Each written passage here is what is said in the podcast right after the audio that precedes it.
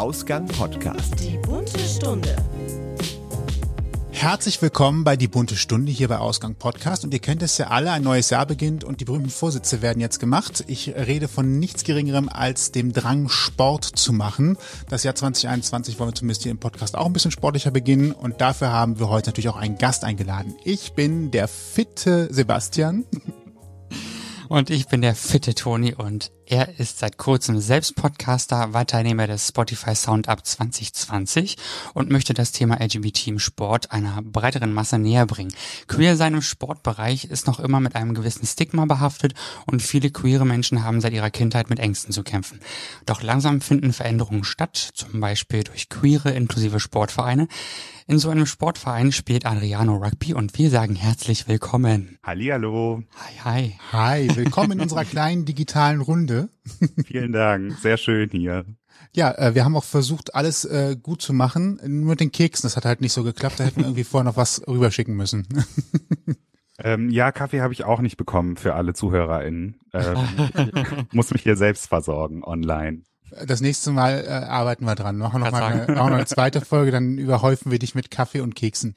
Jawohl. Das holen wir dann irgendwann mal in Berlin nach oder in Köln persönlich. Genau. Sehr, sehr gerne. Oder auf halber Strecke in Bielefeld. Ja.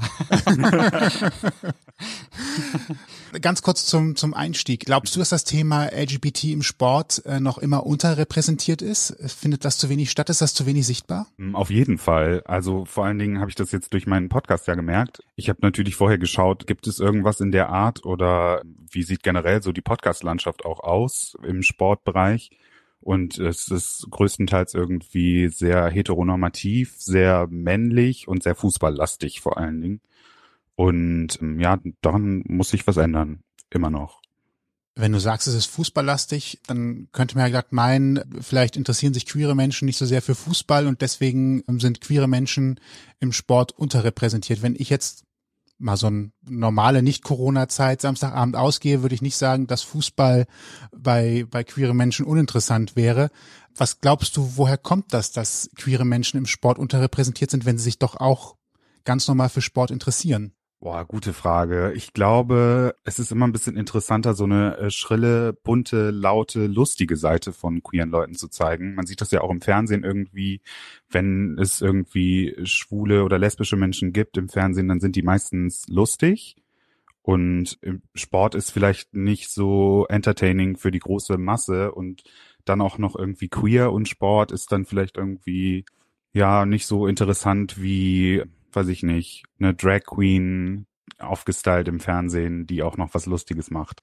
Das ist ein schöner Vergleich, den du gerade bringst, wenn ich an die Drag Queen denke und dann daran denke, was für einen Sport du spielst, ähm, dann zeigt das ja auch sehr groß, wie, wie breit queere Gemeinschaft sein kann. Kannst du kurz für diejenigen, die mit Rugby noch nie etwas am Hut hatten, zumindest mal ganz kurz umschreiben, was man beim Rugby macht, außer irgendwas mit einem Ball und sich gegenseitig über den Haufen rennen? Das trifft es eigentlich schon im Kern. Also ein Team besteht aus 15 Personen und es geht darum, den Ball quasi hinter die Ziellinie der gegnerischen Mannschaft zu bringen und man darf den Ball nur nach hinten spielen. Und auf dem Weg irgendwie nach vorne zur Try-Line heißt sie, dürfen die anderen Menschen dir halt auch mal den Ball abnehmen und es kann auch mal ein bisschen gröber werden. Das war's schon, so einfach. Ja, also es, es geht wahrscheinlich noch detaillierter, aber dann wird's auch schon wieder nicht so entertaining. Ja, kleiner Funfact, wir haben ja gestern schon mal ein kleines Video über die Regeln von Mhm. Rugby geschaut, also Sebi und ich, und äh, weil wir selber auch noch ziemlich unwissend sind, was das Thema angeht, und da wurde es sehr schön erklärt, aber ich glaube, dass deine Erklärung reicht auch schon mal, um so einen kleinen Ansatz von Wissen an Rugby zu gewinnen irgendwie. Wir haben jetzt festgestellt, Rugby ist äh, dein Sport geworden sozusagen. Hast du einen sportlichen Hintergrund oder wie bist du auf Rugby gekommen? Ich bin eigentlich total unsportlich und habe auch vorher gar keinen Sport gemacht. Irgendwie ab und zu mal natürlich im Fitnessstudio angemeldet und dann zweimal hingegangen und drei Jahre bezahlt. Und ansonsten eigentlich überhaupt nichts. Rugby habe ich dann auch erst kennengelernt, als ich mit Rugby angefangen habe. Tatsächlich. Ich habe mein Team auf dem Straßenfest. Es gibt hier in Berlin ein schwul-lesbisches Straßenfest jedes Jahr, wenn nicht Corona ist. Und da habe ich die kennengelernt. Die hatten dann Stand und die sahen irgendwie ganz lustig aus und hatten irgendwie so ein cooles Miteinander. Und Rugby klang für mich auch irgendwie cool. Und dann wollte ich das ausprobieren. Aber irgendwie hatte ich auch Angst zum Training zu gehen, weil ich halt so unsportlich war auch. Und das hat dann auch erstmal eine ganze Zeit lang gedauert, bis ich sie zum zweiten Mal sogar schon auf dem Straßenfest getroffen habe, also zwei Jahre in Folge. Und dann habe ich irgendwann gedacht, ja, okay, ich muss das jetzt einfach mal machen. Und ja, so bin ich zum Rugby gekommen. Was hat dich abgehalten, erst beim zweiten Anlauf quasi es zu wagen, auch hier wirklich hinzugehen? Hm, ich habe keine guten Erfahrungen gemacht im Schulsport zum Beispiel. Ich konnte nie besonders gut werfen, fangen, laufen. Also alles, was mit Sport zu tun hatte, konnte ich eigentlich nicht. Und ich hatte einfach Angst, dass andere Leute äh, sich dann vielleicht über mich lustig machen oder ich einfach nicht mithalten kann und weiß ich nicht, ich nach einer halben Stunde eigentlich aufhören will und dann nicht aus dieser Situation einfach raus kann oder Leute genervt sind von mir, weil ich irgendwie den Spielfluss aufhalte. Also totales Overthinking jetzt im Nachhinein kam alles ganz anders. Was hat dich da aufgetaut? Also erstmal hast du natürlich das Momentum wahrscheinlich erreicht, wo du sagst hast, ich gehe jetzt tatsächlich mal hin. Was soll mir schon passieren? Also wahrscheinlich muss das ja irgendwie so ein Gedanke gewesen sein. Mhm. Und wo hast du äh, gemerkt, dass alle Vorteile eigentlich völlig falsch waren? Ich hatte damals einen Kumpel und der ist Franzose und ist mit Rugby aufgewachsen so ein bisschen und hat das schon vorher gemacht und kam dann nach Berlin und meinte dann auch, ja, ich würde eigentlich gerne wieder Rugby spielen. Ich habe gesagt, ja, es gibt da diese Mannschaft und eigentlich will ich dahin, aber ich habe irgendwie Angst. Und er so, ja, komm, wir gehen einfach zusammen dahin. Und ja, dann war er eigentlich der Grund, dass ich mich dann doch getraut habe, weil ich nicht alleine gehen musste. Und nach dem ersten Training hast du gemerkt, oh Gott, alle schlimmen Fantasien, die ich mir ausgemalt habe, sind wahr geworden und ich gehe nie wieder hin. Ich wurde ausgelacht und ausgepeitscht. Äh, und nee, überhaupt nicht. Erst.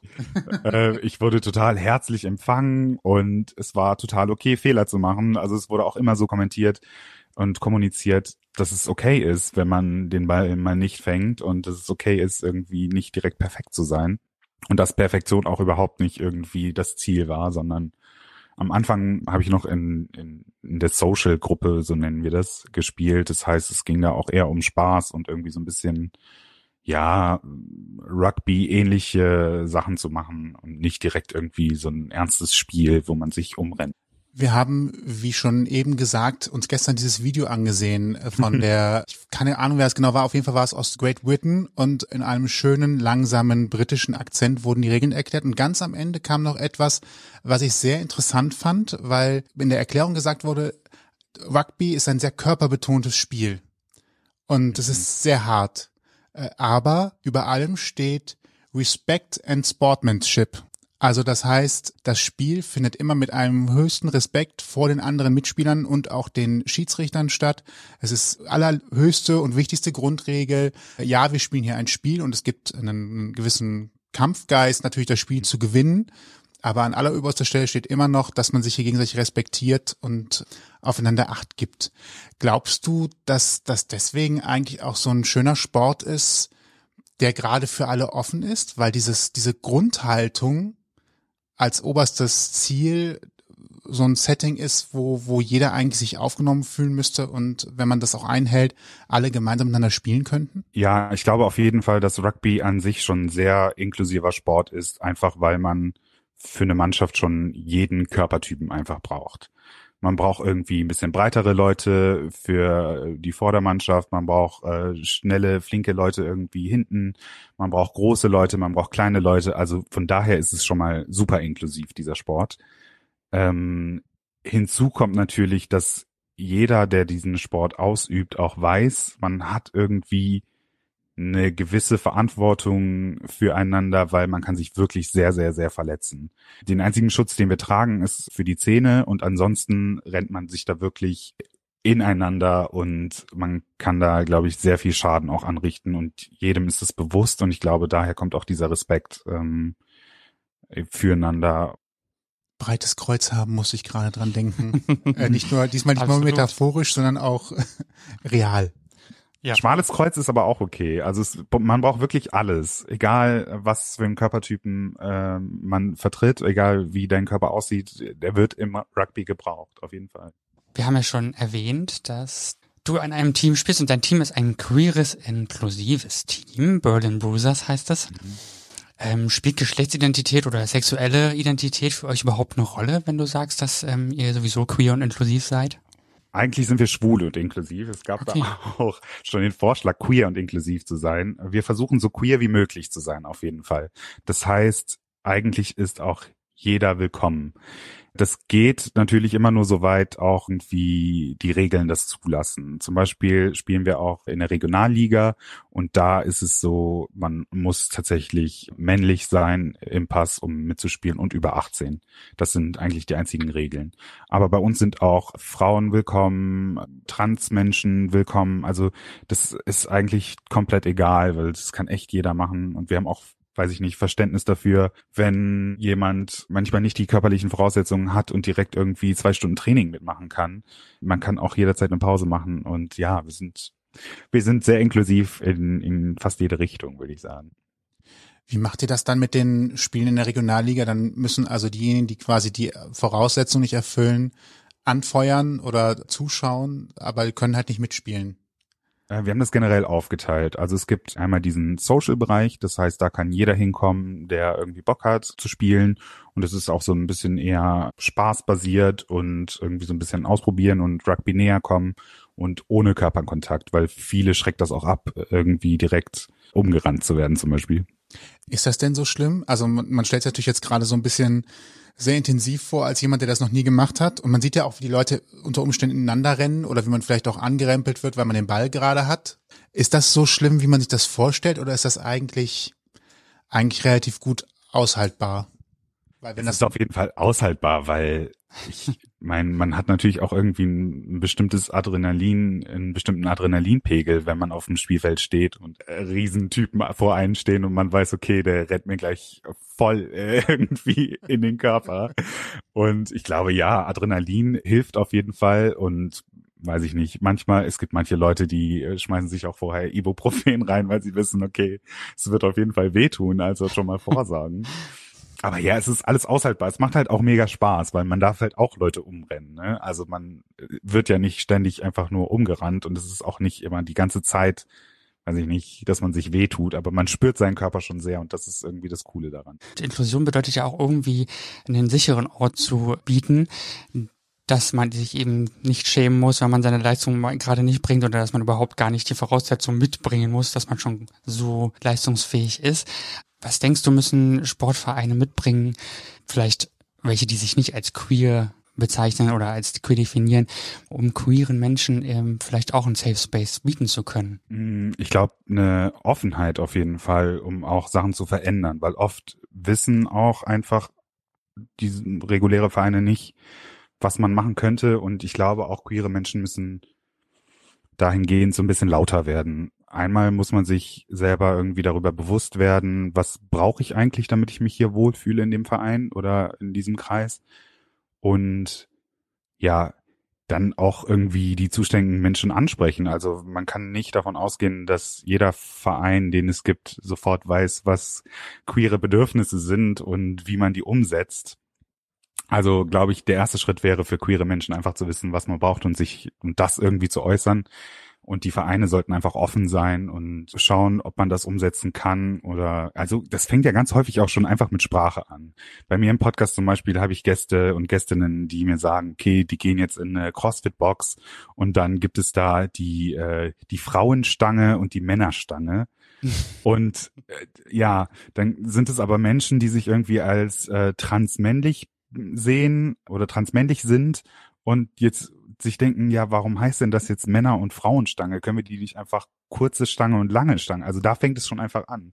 Und ich glaube, das gibt es in ganz vielen Sportarten, dass man da einfach schon mit Sprache super, super viel machen kann. So irgendwie nicht, weiß ich nicht, in den Raum kommen und sagen, äh, auch ein Beispiel aus meinem Podcast. Eine transmännliche Person steht da in der CrossFit-Box und die Trainerin kommt rein und sagt, oh, das ist aber hier eine Wurstparty oder so, weil, weil da irgendwie alles männlich aussehende Menschen stehen. Und man denkt sich so, ja, okay, kannst du dir auch eigentlich sparen, so. Also was will man auch damit sagen? Mhm. Ja.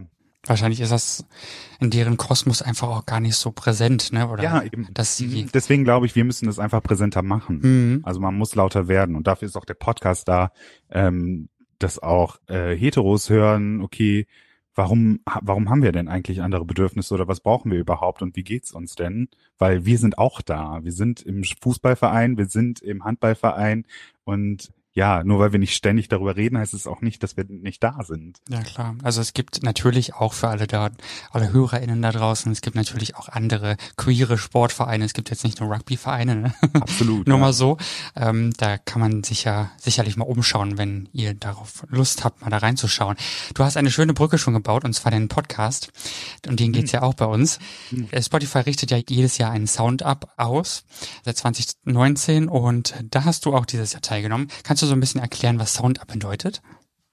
Ja, SoundUp ist ein Programm, um unterrepräsentierten Gruppen äh, äh, eine Plattform zu bieten und die Chance zu geben, irgendwie Themen anzusprechen, die vielleicht sonst im Alltag untergehen.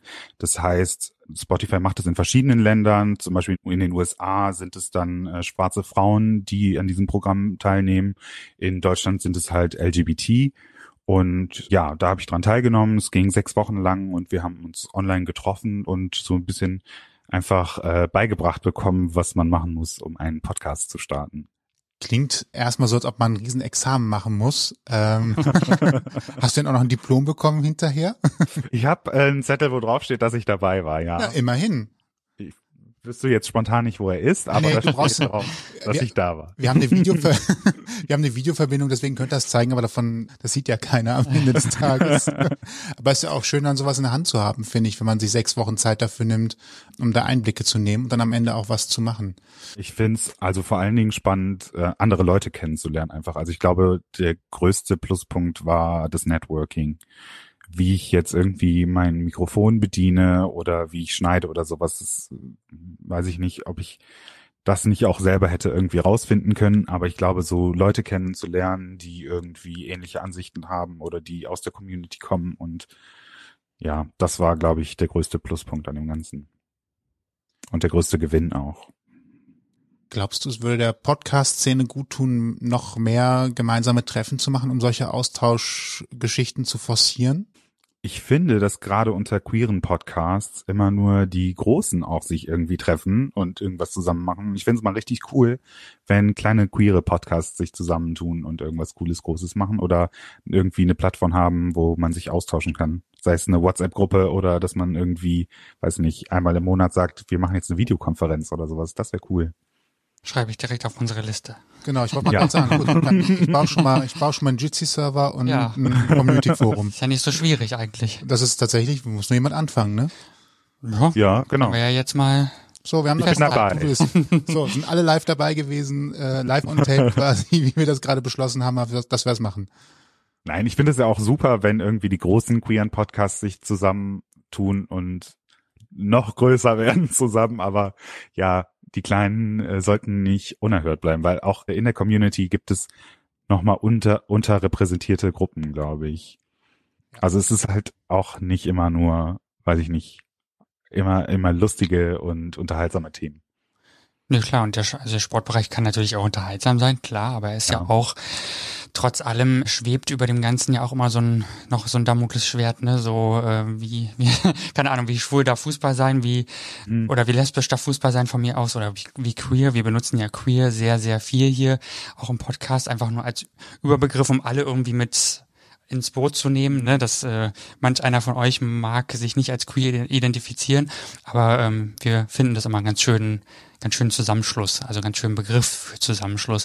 Wie heißt denn dein Podcast überhaupt? mein Podcast heißt Schweißausbruch. Puh, da wird mir direkt warm. So, jetzt äh, ist natürlich die große Rätselfrage, warum Schweißausbruch? Ist das Ach, das war ein sehr, sehr langer Findungsprozess irgendwie.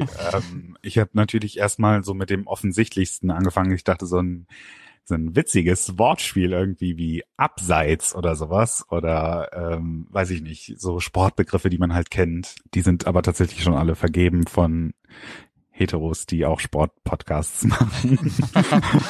Unverschämt. Es war zu naheliegend. Und das Witzige ist irgendwie, wenn ich Leuten von dieser Idee erzähle, dann äh, antworten die ganz schnell auch irgendwie mit ihrer eigenen Story und erzählen von vom Sportunterricht und ja, und da fand ich Schweißausbruch eigentlich ganz passend, weil das auch irgendwie so doppeldeutig ist. natürlich irgendwie der sportliche Aspekt und man wirklich schwitzt einfach und Schweißausbruch, weil man vielleicht irgendein Trauma oder in irgendeine Angst überkommt Mhm. und dann aufgeht in einem Sport. Interessant ist übrigens immer, wenn es um das Thema Angst im Sport geht, dass der Sportunterricht aus der Schule irgendwie Platz eins ist, der am häufigsten genannt wird, gefühlt. Mhm. Also Ja. nicht so, ich hatte mal einen Unfall, als ich Fußball gespielt habe und hatte dann einen doppelten Bänderriss und deswegen spiele ich nie wieder Fußball oder sowas, sondern es ist immer der Schulsport gewesen. Ja, ist ein Ja, das ne, so ein stimmt. bisschen. und das berichtet fast jede queere Person. Ähm, und ich muss aber auch dazu sagen, ich habe ganz viele Nachrichten bekommen nach der ersten Episode von Heteros, die gesagt haben, ey, für mich war das auch scheiße. Ich fand es auch richtig, richtig schlimm im Schul Schulsport. Und äh, ich glaube, dass es einfach ein generelles Problem auch von Schulsport ist.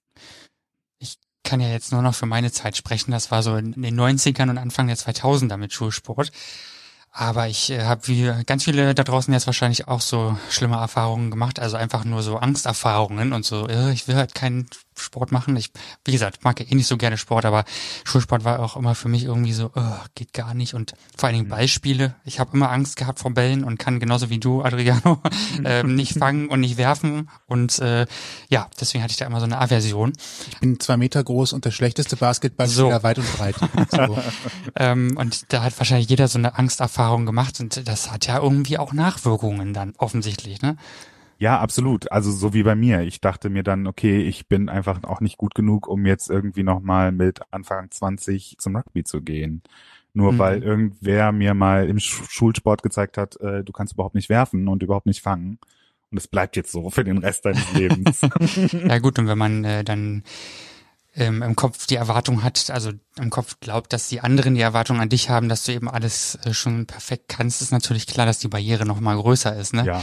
Und äh, dementsprechend kann ich mir, kann ich das gut verstehen. Also ja, Sevi, wolltest du was sagen? Ja, ich hätte tatsächlich gerade den Durchhaltesport gehabt. Wir sind ja in Monat neun von Corona und es haben ja schon viele Marathon-Erfahrungen in virtuellen Treffen und Meetings. Das Sound Up fand ja auch in virtueller Art und Weise statt. Hat das für dich gut funktioniert, das virtuell zu machen? Mm, Ja, ich fand's bequem einfach für mich. Also ich konnte halt hier irgendwie auf meiner Couch sitzen und immer zuhören und musste jetzt nicht irgendwie mir extra eine Hose anziehen und rausgehen. das war so ein Vorteil auf jeden Fall. Und Spotify hat sich auch wirklich richtig süß um uns gekümmert. Wir hatten einen Kochabend zum Beispiel mit Jochen Schropp und Cool. Der die? Neid macht Felicia. Ein bisschen. Felicia Mutterer. Und dann wurde uns irgendwie auch so eine Kochbox nach Hause geschickt, damit wir alle mitkochen können. Und es war schon auch interaktiv. Wir haben Abende gehabt, wo es irgendwie ein Live-Konzert gab und wir haben Snacks und Getränke nach Hause bekommen. Und ja, ich glaube, so gut es ging, haben sie es eigentlich umgesetzt, was natürlich ein bisschen schade war. Ich glaube, wenn man sich so in echt trifft, dann geht man nach so einem Workshop vielleicht noch was trinken zusammen und dann entstehen noch mal andere Gespräche mit den anderen TeilnehmerInnen und das hat so ein bisschen gefehlt. Wobei unter uns Berlinern haben wir uns auch schon getroffen und waren mal irgendwie auf einem Kaffee draußen. Und das kann man ja auch nochmal nachholen, ne? Ja, auf jeden Fall. Also ja. Dein Podcastweg hat gerade erst angefangen. Also Ja. aus Erfahrung kann ich sagen, man trifft mit Sicherheit nochmal Leute. ja, auf jeden Fall. Und wir treffen uns ja auch weiterhin jetzt einmal im Monat alle online. Mhm. Ja, klar.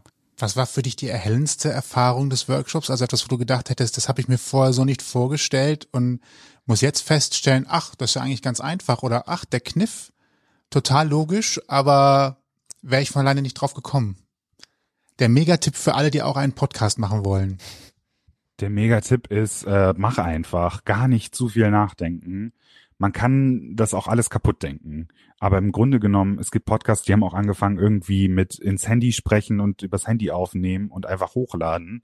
Man muss nicht immer mit Perfektion starten. Das ist, glaube ich, die größte Erleuchtung, die ich hatte, weil ja, eigentlich hätte ich auch gerne irgendwie alles ein bisschen perfekter gehabt und würde gerne immer im Studio aufnehmen und immer geile Qualität haben und immer cool geschnitten und immer super unterhaltsam sein. Aber ja, ich glaube, man muss einfach anfangen und äh, sich dann entwickeln. Absolut, kann ich nur so unterstreichen. Wobei das ja jetzt schon sehr perfekt klingt, muss man ja auch sagen. Ne? Wir hören dich ja hier gerade. Ich muss auch dazu sagen, ich habe richtig viel Unterstützung gehabt. Also ähm, äh, mein mein Bild zum Beispiel, was ich habe, ist von äh, Sophia, auch einer Teilnehmerin, die auch äh, Fotografin ist. Ähm, ihre Freundin hat meine Musik gemacht, weil ich damit komplett überfordert war. Ich habe wirklich stundenlang irgendwie Musik im Internet gesucht und weiß ich nicht. Äh, selber probiert, irgendwas zu machen und es war immer eine Katastrophe. Deswegen bin ich so, so, so dankbar. Ich habe jetzt mittlerweile ab Episode zwei gibt es so O-Töne von Menschen, die sagen, was, was ihnen in den Sinn kommt, wenn sie an einen bestimmten Sport denken. Die sammelt auch eine Freundin ein, die unterstützt mich da und ja, es sind sehr viele, sehr viele Frauen, die mir helfen, damit mein Podcast so klingt, wie er klingt. Girl und so aussieht, wie er aussieht. ja, klar. Es Teamwork makes the dream work, finde ich einen schönen Spruch immer wieder irgendwie. Mhm. Ich finde auf jeden Fall am wichtigsten Persönlichkeit reinzubringen. So, das haben wir auch erst zuletzt gelernt, ein bisschen mehr. Auch, äh, also wir erzählen natürlich auch Dinge über uns so ein bisschen, aber auch unsere Namen mal zu sagen und wer wir sind und ja. so, das hat halt eine Weile gedauert, bis wir auf den Trichter gekommen sind, dass das vielleicht hilfreich sein könnte. Ja, so, ne, ich weiß gar nicht, ob ich jemals meinen Namen sage eigentlich. Ich glaube schon, oder? Oder ist der im Habt ihr eine Folge ja jetzt schon zwei oder dreimal gehört, aber jetzt fragst du mich was. Eine ganz am, ich meine ganz am Anfang ja. Ich meine schon. Ich bin mir aber jetzt auch gerade nicht mehr hundertprozentig ja, okay. sicher. Äh. Vielleicht höre ich mir ja auch nochmal selber meine Podcast-Folge an. also immer wenn es mehr als einer ist, macht es Sinn, dass die Stimme selber ihren Namen sagt. Ja. Mhm. Damit man auch einfach mal merkt, welche Stimme ist denn eigentlich welcher Name. Bei Mann-Frau-Kombination ist es vielleicht noch einfach äh, zu unterscheiden, dass, dass ich vielleicht nicht Sabine bin. Aber das kann halt mhm. in anderen Konstellationen dann schon wieder schwierig sein. Ja, aber das ist auch zum Beispiel was, was sich dann entwickelt, wie ihr schon sagt, irgendwie. Man fängt an und macht irgendwie zig Folgen erstmal ohne seinen Namen zu sagen. Und irgendwann kommt man halt drauf, ja, vielleicht sollten wir mal sagen, wer wir sind. Und so entwickelt sich, glaube ich, vieles in einem Podcast einfach. Deswegen einfach anfangen und auch nicht zu viel irgendwie an anderen Podcasts äh, aufhängen irgendwie. Ich habe irgendwie immer gedacht, ah ja, ich will klingen wie Linda Zerwakis in gute Deutsche. Aber Uiuiui, klein an. die hat richtig viele Leute, die ihr helfen irgendwie dabei. Und ja, im Grunde genommen bin ich alleine mit ein paar äh, Freundinnen, die mir helfen. Und ja, da muss man einfach mal machen. Niemand ist als Profi vom Himmel gefallen, ich sag's dir. Genau. Schulsport. Ja, wir waren wir gerade eben schon, mal wir haben es schon mal gestriffen. äh, The magic word. Oh ja. ich habe gerade eben schon mal gesagt, dass es für einige traumatisch war. Für dich Schulsport auch ein, naja, ich will nicht Trauma sagen, aber eine, eine der nicht so schönen Unterrichtsstunden in der Schule.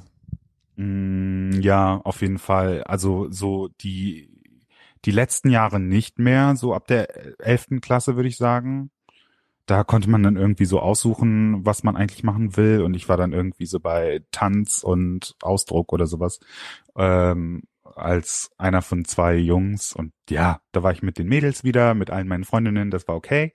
Aber alles, was davor war, da habe ich eigentlich gar keine guten Erinnerungen, glaube ich. Es war schon in der Grundschule so, dass irgendwie mein Lehrer mir gesagt hat, äh, du wirfst wie ein Mädchen. Und ich dachte schon, okay, also aus jetziger Perspektive denke ich mir, okay, das ist falsch auf so vielen Ebenen einfach nur. Weiß ich nicht, diese Situation einfach, dass, ja, ich hatte irgendwie schon immer viele äh, Freundinnen einfach und im Sportunterricht ging dann irgendwie bei uns immer so ein, so ein äh, so eine Wand runter quasi und hat uns geteilt äh, zwischen Jungs und Mädchen. Und wenn du weißt, okay, alle meine Freundinnen und irgendwie Bezugspersonen sind gerade auf der anderen Seite und ich bin jetzt hier mit den ganzen Jungs und fühle mich sowieso schon nicht wohl und muss jetzt irgendwie vor allen irgendwas vormachen, wovon ich weiß, ich werde verkacken. Also so irgendwie Bockspringen oder sowas fand ich ganz, ganz, ganz, ganz schlimm, wenn alle irgendwie auf dieser Holzbank sitzen und zugucken, wie du über diesen scheiß Bock springen musst der mhm. Lehrer danach direkt die Note auch vor allen verkündet. Oh, grässlich, wirklich. Ja, genau, genau. Und dann guckt man in so eine Liste so, ach ja, Jahrgang, hm, hm, hm. ach ja, nee, du hast es nicht geschafft, das war total scheiße, fünf, tschüss.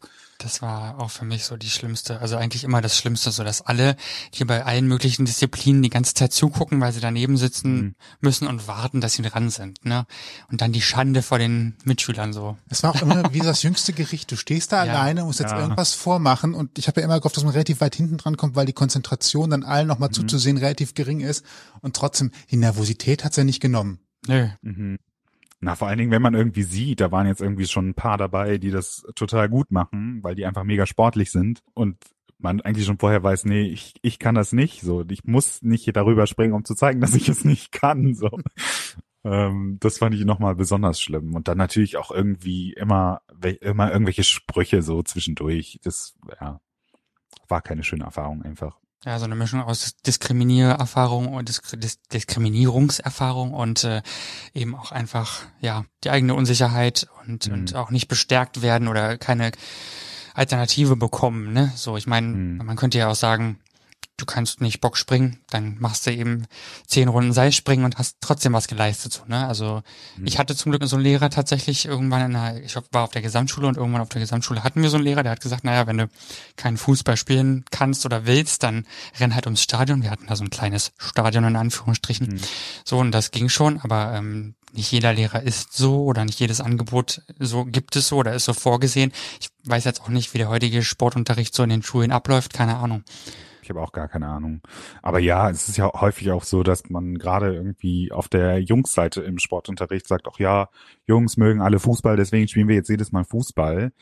Und ich finde Fußball total kacke und hatte überhaupt gar keine Lust darauf, aber muss es halt trotzdem machen. Und dann werden auch noch Mannschaften gewählt und man weiß so, mh, ich weiß, wer als letztes gewählt wird, so, ah, ja.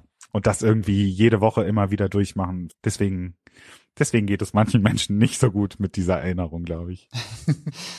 Das Schöne ist, dass jeder irgendwas dazu beitragen kann. Ne? Also jeder irgendwie, naja, vielleicht auch mal gute Erfahrungen gemacht hat, aber jeder doch irgendwas zu erzählen hat. Deswegen ist es doch eine mhm. Schweißausbruch auch ein schöner, schöner Titel einfach für einen Podcast. genau. Und zur Ehrenrettung von Lehrern. Ich hatte tatsächlich auch zwei Lehrer, die sehr guten Schulsportunterricht gemacht haben und auch darauf geachtet haben, dass äh, es sich die Waage hielt im im Unterricht, die also explizit versucht haben, dass es nicht Schwache oder Starke gibt, sondern eine Gemeinschaft und dass sich alle gegenseitig stützen. Ähm, das ist aber auch tatsächlich, das waren welche, die im Kopf halt modern waren. Gar nicht, also eine vom Alter auch, andere war schon was älter, aber ich glaube, es hängt was von innerer Einstellung ab und da haben wir es wieder selber im Kopf flexibel bleiben und ein Gefühl dafür zu haben, wie Gruppen funktionieren und was man tun muss, damit sie auch in sich harmonieren auch wenn es ein Leistungsgefälle geben sollte. Ja, ich kann mir auch vorstellen, dass es heutzutage vielleicht schon auch irgendwie ein bisschen besser aussieht und LehrerInnen, die heutzutage ausgebildet werden, vielleicht auch doch nochmal, ja, ein bisschen offener sind. Ja, kommen wir zu einem anderen, auch schwierigen Thema. wir haben im, im Vorfeld zur Vorbereitung gehört, dass dein Coming Out nicht ganz so freiwillig passierte. Ähm, hm. Du wurdest ein bisschen dazu gezwungen. Magst du uns kurz mal äh, von dieser Erfahrung berichten? Ja, mein Outing hatte ich, glaube ich, so mit 18, fast 19. Und ich hatte damals auch äh, meinen ersten Freund.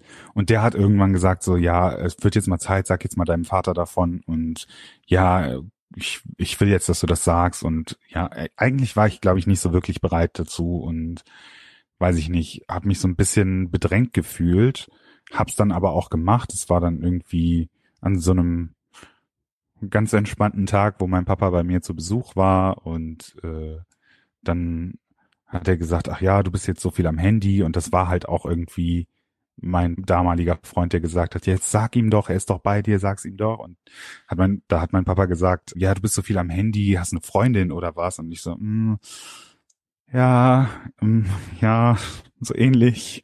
Und habe ihm dann ein Foto gezeigt, einfach von meinem damaligen Freund. Und das war dann auch schon das Outing. Und es war letztendlich entspannt oder war der Überraschungsimpuls deutlich zu spüren? Ja, schon. Ja, schon eigentlich. Ich glaube, es ist auch immer schwierig er, für Eltern. Er war dann so, ja, okay, also äh, bist du schwul? Und ich so, äh, ja, glaub schon. Äh, und er war dann auch so ein bisschen verwirrt, glaube ich, einfach und überrascht und ist dann auch ähm, relativ schnell gegangen. Und es gibt äh, Geschichten, dass er dann auch irgendwie noch zu, zu seinem Bruder, also zu meinem äh, Onkel und zu meiner Tante und so nach Hause gegangen sind und da irgendwie so, ein, so einen kleinen Familienrat eingeholt hat und die sich dann irgendwie darüber ausgetauscht haben. Aber es war dann auch ziemlich schnell ganz okay und wie das halt in so südländischen Familien ist, von da nahm es seinen Lauf und ich musste mich nie bei noch mehr Leuten eigentlich outen. Es ging dann wie ein Lauffeuer um in der Familie und jeder wusste Bescheid. Irgendwann habe ich dann auch auf Facebook, wie das damals war, so Beziehungsstatus geändert und ja, dann wusste sowieso jeder Bescheid. das ist nicht offiziell, wenn es nicht bei Facebook steht. Genau. Ja, genau. oh Gott. Vor 20 Jahren. Ja, als Facebook mhm. noch einen hohen Stellenwert hatte. Ja, und wenn man dann Streit hatte, dann musste man so, es ist kompliziert angeben. Ah, ja, richtig. Wie war das für dich? Bist du froh darum, dass es so lief? Oder hättest du es dir trotzdem im Nachgang vielleicht doch anders gewünscht? Hättest du vielleicht stark bleiben sollen, äh, um mhm. für dich den richtigen Moment zu finden, sofern man den niemals findet? Ich glaube, es ist nie so der richtige Zeitpunkt. Ich glaube, es ist das Gefühl, okay, jetzt muss ich es sagen, muss von einem selber kommen. Der Druck ist aber trotzdem, glaube ich, immer da. Mm, jetzt im Nachhinein, ja, hätte ich vielleicht auch gerne gesagt, nee, ich bin noch nicht so weit, aber ich bin auch ganz froh, dass es dann irgendwie rum war, weil ich wusste auch, es ist unvermeidbar. Und ich, ich meine, ich hatte ja einen Freund und es ist auch schön, irgendwie dann Erfahrungen auch mit seinen Eltern teilen zu können und weiß ich nicht, nicht immer alles nur zu Hause auszuleben, sondern auch irgendwie mal mit seinem Freund auf einen Kaffee bei Papa vorbeigehen. Das finde ich auch schon sehr wertvoll. Du hast gerade ja gesagt, dass dein Vater zu dir gekommen ist und zu Besuch war. Jetzt ist es ja so, dass ich mit 18 noch zu Hause gelebt habe. Das heißt, du bist schon sehr früh von zu Hause weggegangen. Warum war das so und wie weit weg eigentlich? Also meine Eltern haben sich relativ früh getrennt. Ich glaube, da war ich sieben oder so. Weiß ich gar nicht genau, ehrlich gesagt. Und ich bin bei meiner Mama groß geworden und mit meiner Schwester zusammen habe ich bei meiner Mama gelebt und da, ja, habe ich mich irgendwann auch nicht mehr so wohl gefühlt und bin dann mit 18 direkt ausgezogen. Hatte dann auch lange keinen Kontakt mit meiner Mama, weil wir so ein bisschen auch im Streit auseinandergegangen sind. Deswegen gab es auch nie ein Outing bei meiner Mama. Also nie so, dass ich ihr gesagt habe, hey, wir müssen über was reden oder dass ich einen Regenbogenkuchen gebacken habe und gesagt habe, hey, Was sagt's dir? Wink mit dem Zaunfall. ja, ähm, sie hat, musste es dann auch irgendwie später über Facebook und über Freundinnen, die mit mir befreundet waren, irgendwie erfahren. Es war auch alles nicht so schön, muss ich sagen. Ja, aber jetzt ist zum Glück alles wieder cool, sowohl mit Mama als auch mit Papa. Und ja, ich kann mit meinem Freund zu beiden hin und weiß, ja, ich kann von gemeinsamen Urlauben erzählen und von gemeinsamen Erfahrungen. Das ist einfach super viel wert und auf jeden Fall. Also Köln, so viel darf ich ja sagen, lag auf jeden Fall näher für dich als Berlin, aber warum ist es denn Berlin geworden? äh, tatsächlich war Köln auch eine engeren Auswahl. Es war so eine, hm, ich habe meine Ausbildung im, in der Tourismusbranche gemacht und habe irgendwie äh, auch während der Ausbildung viel Gruppen, Gruppenreisen gemacht. Und das wollte ich unbedingt gerne wieder machen und habe irgendwie nach Jobs geguckt, die sowas angeboten haben. Zu der Zeit war ich auch häufiger in Berlin. Eine Freundin hat hier gewohnt oder wohnt auch immer noch hier und die habe ich fast jedes Wochenende besucht und deswegen, ich fand Berlin auch immer cool irgendwie und ja, es war so ein bisschen der Drang nach Großstadt und Freiheit, deswegen Köln fand ich auch schon immer schön und finde ich auch immer noch schön. Ich weiß auch gar nicht, ich finde vielleicht Köln, vielleicht finde ich Köln sogar auch. genau. Du musst dich jetzt nicht festlegen. Köln hat nochmal so, so ein bisschen anderes Gefühl, finde ich auf jeden Fall. Aber ähm, es war eigentlich nur wegen, wegen, wegen des Jobs. Also ich habe dann einfach einen passenden Job in Berlin gefunden und habe gesagt, ja, okay, das mache ich jetzt. Und war dann auch erstmal, ja, vier Jahre, glaube ich, in dem Job. Damit bist du jetzt auch schon zehn Jahre in Berlin. Und wenn ich für mich nicht? Nee, so lange bin ich noch gar nicht in Berlin. Ah, okay. Ich, das war auch erst vor, vor vier, fünf Jahren oder sowas. Ah, okay. Um, ich war ähm, erstmal noch eine ganze Zeit lang, äh, ja, in der Heimat und hab da die Ausbildung gemacht und ja, es war alles sehr spät, so, glaube ich. Ich habe alles, war, war alles ein bisschen später. Ich habe Abi gemacht und dann noch die drei Jahre Ausbildung, nochmal irgendwie ein halbes Jahr gearbeitet da und dann bin ich auch erst abgehauen. Hat sich Berlin für dich als die Großstadt, so wie du sie gewünscht hast, herauskristallisiert? Es gibt ja Leute, die kommen direkt super klar mit Berlin und andere müssen damit erst warm werden, weil es so riesig ist. Wie war das für dich? Boah, man kann sich schon auf jeden Fall richtig verlieren in Berlin und ich sehe das auch häufiger, dass irgendwie Leute, die nach Berlin kommen, das Berghain entdecken und dann auch erstmal jedes Wochenende da sind und irgendwie gar nicht mehr klarkommen. Äh, für mich war das nicht so. Ich hatte auch direkt irgendwie so eine ähm, sichere Umgebung mit meinem Job einfach und habe darüber Leute kennengelernt. Dann natürlich irgendwann über den Sport noch mehr irgendwie auch einen Freundeskreis aufgebaut. Natürlich war das cool, irgendwie in, in der Szene feiern zu gehen und also von meinem Heimatort irgendwie nach Köln. In Köln sind wir damals feiern gegangen, wenn man schwul feiern wollte. Und das waren dann so, ich glaube, anderthalb Stunden Busfahrt und irgendwie auch noch eine ganze Weile zu Fuß.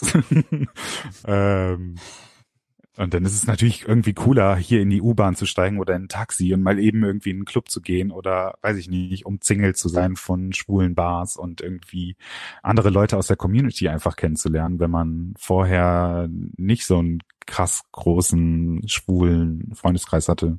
Ja, kann ich verstehen. Ich auch, voll. Im Moment ist es zwar leider schwierig mit Bars und Clubs, wie wir aufgrund von wissen, aber, aber grundsätzlich, man braucht ja auch einfach so ein, also Anhaltspunkte für sich und ja, sogenannte Safe Spaces, um überhaupt auch da sich äh, frei bewegen zu können. Ne? Ich meine, allgemein heißt es ja immer so, ja, wie kann das denn sein, dass ihr noch diskriminiert werdet, dass ihr, ne, und sowas alles und dass es noch so viele Übergriffe gibt und warum braucht es denn überhaupt noch queere Bars und queere Clubs und so weiter, aber das hat halt auch was mit äh, sich frei bewegen können zu tun, ne, und eben nicht da, daran denken müssen, dass man jetzt vielleicht sich einmal nicht zu, weiß ich nicht, feminin gelesen bewegt mhm. oder so, ne, also es ist immer noch auch wichtig eigentlich. Ja, und Finde ich bin gerade in so konventionellen Bars und Clubs ist immer so eine, also ich habe sehr oft die Erfahrung gemacht, dass immer so eine aggressive Grundstimmung auch irgendwie herrscht, weil viele Männer einfach auch auf äh, Beutejagd in Anführungszeichen sind und man spürt das irgendwie. Und immer wenn ich mit meinen Freundinnen weg war, war es so, dass sie mir irgendwie so Blicke zugeworfen haben, dass ich schnell so tun soll, als wäre ich ihr Freund, damit nicht irgendein Typ sie von hinten antanzt oder sowas. Und ja, wenn man irgendwie in einer queeren Bar oder in einem Club ist, dann äh, ist es so ein bisschen wie den Gürtel aufmachen und den Bauch rauslassen und einfach mal durchatmen. Und, ja, schön. Äh, so, zu, so einfach so sein, wie man ist. Und wenn ich jetzt irgendwie, weiß ich nicht, mal Bock hab, äh, mir einen Liedstrich zu ziehen und irgendwie in Drag rauszugehen, dann muss ich das nicht irgendjemandem erzählen und ich muss auch nicht Fotos machen mit irgendjemandem, sondern ich gehe in eine Bar und die sagen, hallo, was willst du trinken? Und das ist einfach so viel wert und auch so cool, finde ich. Absolut. Tatsache, ja. So einfach ist das. Absolut, ja. Wobei man vielleicht auch an dieser Stelle sagen muss, natürlich ist jeder gerne überall äh, willkommen. Zum Beispiel die queeren Geschichten, würde ich das fast so sagen. Das heißt, äh, in eine schwule Bar können tatsächlich auch Heteromänner gehen. Ich habe ja. äh, schon meinen einen oder anderen Freund mit dabei gehabt. Äh, Respekt sollte trotzdem mit dabei sein. Bringt mich aber nochmal zu einer Frage bei euch im Rugby-Verein. Es ist ein queerer Verein. Wer darf da eigentlich hingehen? Gibt es da eine Beschränkung oder ist das auch tatsächlich offen für alle. Es ist offen für alle. Wir haben ganz, ganz viele Heteros auch, auch Hetero-Männer und das finde ich auch super. Genau so sollte es sein. Aber die Frage in einer Bar und auch in, in einer Sportmannschaft finde ich ist immer, wer dominiert wie viel den Raum, den es einfach gibt. Wenn ich zum Beispiel in eine Schwulenbar gehe, dann finde ich es total unangenehm, wenn da eine Gruppe von Frauen ist, die ihren Junggesellenabschied feiert und ganz laut und einfach unangenehm sich verhalten. Also es ist immer noch irgendwie so so ein Safe Space für queere Menschen und dann finde ich, wenn da so Truppen an, weiß ich nicht, super betrunkenen Heteros reinkommt, die laut sind und einfach diesen Raum einnehmen, so, dann finde ich, ist es ein bisschen viel. Bei uns in, im, im Team ist es so, dass jeder willkommen und ja, es ist auch nicht immer Thema jetzt die Sexualität, ne? Also jeder weiß irgendwie, okay, es gibt hier Schwule, es gibt hier Heteros, es gibt hier Bisexuelle, es gibt Transmenschen, es gibt hier alles. Aber wir müssen es auch nicht immer unbedingt thematisieren. Und wie du schon zu Anfang gesagt hast, ist ein sehr respektvoller Umgang, auch gerade im Rugby. Vielleicht noch zu deiner Junggesellenabschied-Anmerkung.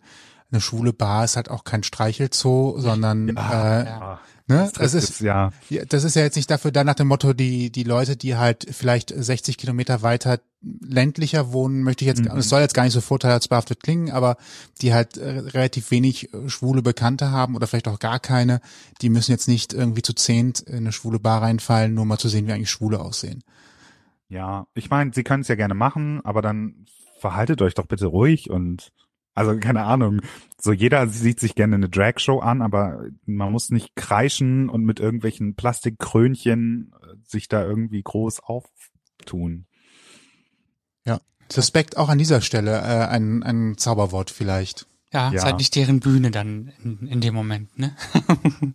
Oder wenn zum Beispiel, ich hatte das auch schon äh, ein paar Mal, dass irgendwie so von Freundinnen die Partner mitkommen und sagen, äh, aber da muss ich irgendwie mit dem mit dem Arsch zur Wand laufen oder so und äh, du beschützt mich dann, wenn jemand so, ey Leute, wir werden euch nicht überfallen so und ach ja, das ist einfach auch irgendwann nervig, finde ich und deswegen ja, Heteros gerne kommt alle in queere Bars, aber Respekt bitte. Es ist noch ein langer Weg durch die Vorurteilszone.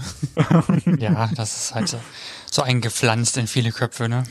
Aber ich glaube, es bessert sich auch. Also hier in Köln, wir haben es schon öfter mal besprochen, auch hier im Podcast, dass, in, äh, dass wir auch öfter eben, weiß ich nicht, in Anführungsstrichen hetero weggehen oder in, in hetero Kneipen gehen und das auch kein Problem ist. Also ich meine, wir knutschen uns jetzt nicht die ganze Zeit, ne? So, wir provozieren jetzt auch niemanden so damit oder was, aber also es geht schon auch. Aber klar, wie gesagt, Safe Ja, Space ist was anderes. Absolut, aber zum Beispiel, ähm, wenn man als Single ähm, queer feiern geht, finde ich es schöner zu wissen, okay, ich kann jetzt hier Männer auch ansprechen Ja. oder irgendwie mal ähm, einfach nur anlächeln, ohne, äh, weiß ich nicht, Angst zu haben, okay, vielleicht ist der hetero und äh, macht sonst was. Ja. Fühlt sich in seiner Männlichkeit bedroht. Ja, ja genau. Das ist ja das, was da immer so ein bisschen hinten, hinten dran steht, wie auch immer das bedroht sein könnte, aber So Ja. ist es. Ja, man kann zusammenfassen, sowohl Kneipen, Bars, Clubs, Straßenfeste können ein, genau so ein Safe Space sein wie ein Sportteam, können halt Mhm. bieten, wenn man sich vielleicht sich selbst nicht so sicher ist oder seiner Fähigkeiten vielmehr nicht so sicher ist. Und da hilft es vielleicht einfach Kontakt zu deinem Team zum Beispiel aufzunehmen, ne? Ja, super gerne. Also äh, bei uns ist jederzeit auch jeder willkommen. Und äh, ja, wenn jemand Lust hat, kommt gerne vorbei, schaut's euch an. Also im Moment geht's nicht. Ich weiß nicht, wie es ist, wenn diese Folge rauskommt, aber über Instagram, über Facebook einfach mal schreiben oder auch in der eigenen Stadt, wenn es gerade nicht Berlin ist, einfach mal gucken, was gibt es für ein Angebot. Es gibt super, super viele queere Vereine Ja, aber auch, weiß ich nicht, wenn man im, äh, in einer kleinen Stadt wohnt, einfach mal auch zu dem Fußballverein gehen, wo man gerne mitspielen möchte und sagen, hey, um mich hier wohl zu fühlen, brauche ich aber A, B und C und äh, was können wir machen, ja, damit das also funktioniert. Auf jeden Fall. Also hier in Köln, weiß ich, ist der queere Sportverein so der SC Janus eigentlich so als bekanntester. Dann gibt's wahrscheinlich auch noch viele andere. Ich werde ein bisschen recherchieren und das Ganze dann noch mal, wie immer in unserem Blogpost schmeißen, ne? genau. Es gibt auch einen schwulen Rugbyclub oder queer. Ja, genau. Äh, ich Genau. weiß nicht Die genau. Cologne Crushers, das ist quasi so ein, ein Schwesterverein, sage ich jetzt mal. es gibt äh, drei äh, queere Rugbyvereine, einmal uns in Berlin, die Berlin Bruisers, dann die Cologne Crushers in Köln und in München die Munich Monks. Oh, München, jetzt hätte, das hat mich jetzt tatsächlich überrascht. Die, die haben wir sogar auch mal gespielt, in Irland war das bei einem Turnier. Ach cool. Ach, guck mal, muss man so Kommt sogar noch rum, siehst du.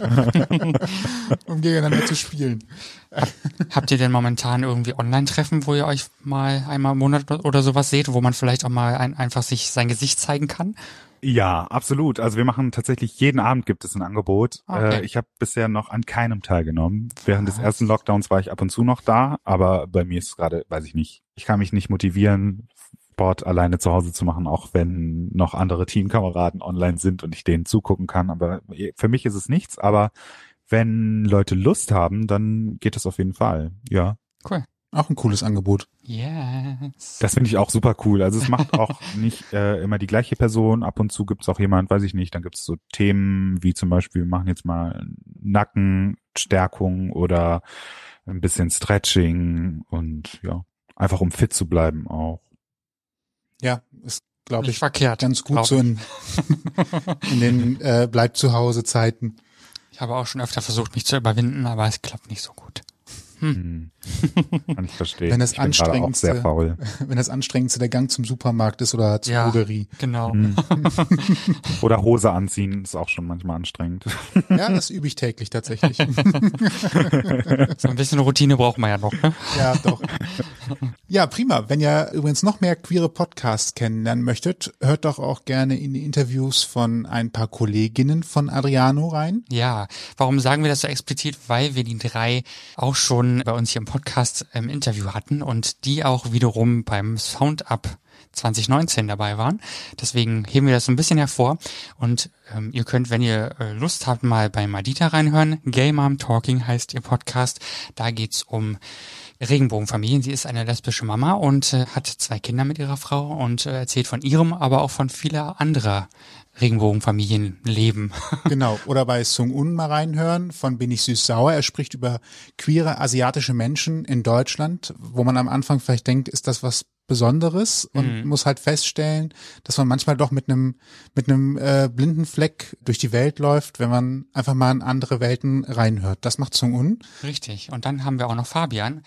Sein Podcast heißt Somewhere Over the Hay Bale. Ein bisschen kompliziert jetzt, aber ihr könnt euch das nochmal durchlesen auch oder natürlich direkt anhören. Und er spricht über queeres Leben auf dem Land. Sehr interessante Geschichte. Auch seine eigene Geschichte ist sehr spannend und ja, ich glaube, da ist für viele Leute schon mal was dabei. Genau. Und ansonsten schweißtreibende Zuhörerschaften bitte auch zum Schweißausbruch So ist es. zu finden. Yes, sehr gerne. Genau. Hört Adriano zu, fleißig, Genau. abonniert jetzt. Das ist die ultimative Aufforderung. Wir lassen aber fünf Sekunden Zeit zum Klicken auf den Abo-Button. Genau. Drei, zwei, eins. Und wo findet man dich noch? Das darfst du natürlich selbst sagen. Ähm, auf Instagram auf jeden Fall. Äh, gleichzeitig auch auf Facebook, wobei Facebook fütter ich gar nicht so. Da ist eigentlich nur das, was auf Instagram auch ist. Also am besten eigentlich auf Instagram. Ja, da sieht man, was ich so mache und wann was rauskommt. Ja, und vielleicht seid ihr ja auch SportlerInnen und seht euch im queeren Spektrum. Dann könnt ihr vielleicht mal bei Adriano anfragen, ob ihr ihm eure Geschichte erzählen könnt, ob er das gerne mit aufnehmen möchte. Ne? Super gerne. Gerade für mich ist es schwierig, auch Frauen zu finden, die Lust haben, über ihre Geschichte zu erzählen, weil mein Umfeld schon sehr männlich ist und sehr schwul. Deswegen, ja, natürlich bin ich auch immer offen für äh, schwule Geschichten, aber Frauen hätte ich auch gerne noch viel mehr. Ja, das kennen wir mit dem lesbischen Anteil. Ist es bei uns auch etwas schwieriger. Irgendwie, Ja. keine Ahnung. Aber wenn ihr was habt, meldet euch bei ihm. Auf jeden Fall. Alle Sehr Links auch zu Adriano nochmal im Blogpost zur Sendung. Und falls euch diese Folge gefallen hat und ihr mehr hören wollt, dann findet ihr uns bei allen bekannten Streamingdiensten und überall, wo es Podcasts gibt. So ist es. Wir freuen uns, wenn ihr uns abonniert. Das kostet nichts. Und dann verpasst ihr auch keine Folge mehr. Ähm, Wenn ihr Feedback habt, dann schreibt uns gerne an mail.ausgangpodcast.de. Dann bleibt uns nur noch zu sagen, Ich bin Toni. und ich bin Sebastian und vielen Dank an Adriano für deine Zeit. Danke Sehr, sehr gerne. Es war wunderschön mit euch. Zuhörerscharen für dich bitte. Ja, Ja, bitte. Schweißausbruch der Podcast. Und ich glaube, du hast äh, vorhin schon gesagt, alle zwei Wochen möchtest du eine neue Folge rausbringen.